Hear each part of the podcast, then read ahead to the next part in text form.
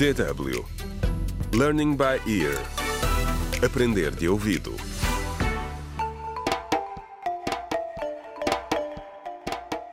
Contra o crime.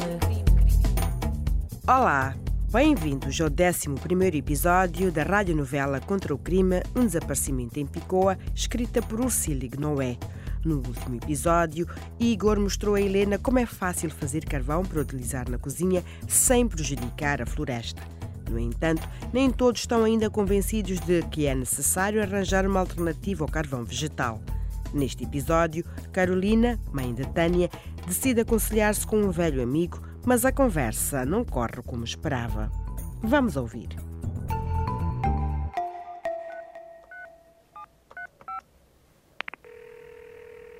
Estou? Estou. Alô, Joaquim? É a Carolina. Oh, eh, consegues ouvir-me? Uf, finalmente conseguimos falar. Olha, eu preciso de um conselho teu, Joaquim. Tu és o meu amigo mais antigo e eu sei que posso contar-te tudo. Ah, claro que podes, Carolina. Mas olha, eu não percebi essa história estranha com tua filha. De que me falaste nas mensagens. A Tânia está a prejudicar a tua vida, é isso? Hum, resumindo, é isso sim. Arrependo-me de lhe ter dado tanto apoio. Sabes, ela ficou tão arrogante com este trabalho. E o Félix também, que não ajuda, desapareceu. Isso é mesmo mau. Mas olha, achas mesmo que foi ele quem assaltou o armazém? Tudo indica que sim.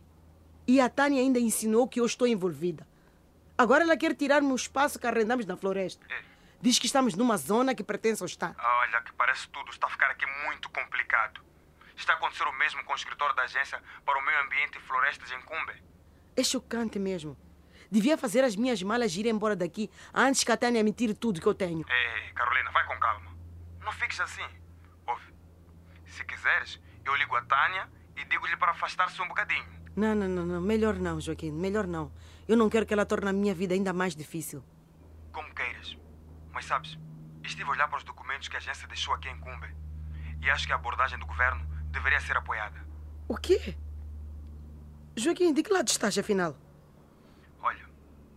As pessoas estão sempre a queixar-se da falta da vontade política, mas esta reforma vai beneficiar a natureza, o nosso bem-estar e a sobrevivência das espécies no nosso país. A sério?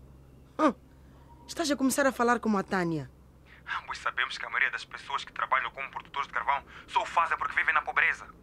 Nem toda a gente tem uma vida tão fácil como tu e o Félix têm. Tu tens uma vida privilegiada, Carolina. Temos de pensar mais sobre o impacto do carvão. Temos as alterações climáticas, as secas e as inundações que estão a destruir o nosso setor agrícola. A poluição do ar, que causa doenças respiratórias. Para com isso, Joaquim. Para, para. Por favor, para. Se não parares, eu desligo. Não percas esta oportunidade, Carolina. Fala com calma com a Tânia. Não pense só naquilo que tens a perder. Eu vou estar atento e ver se descubro alguma coisa sobre o Félix. Boa noite, Carolina.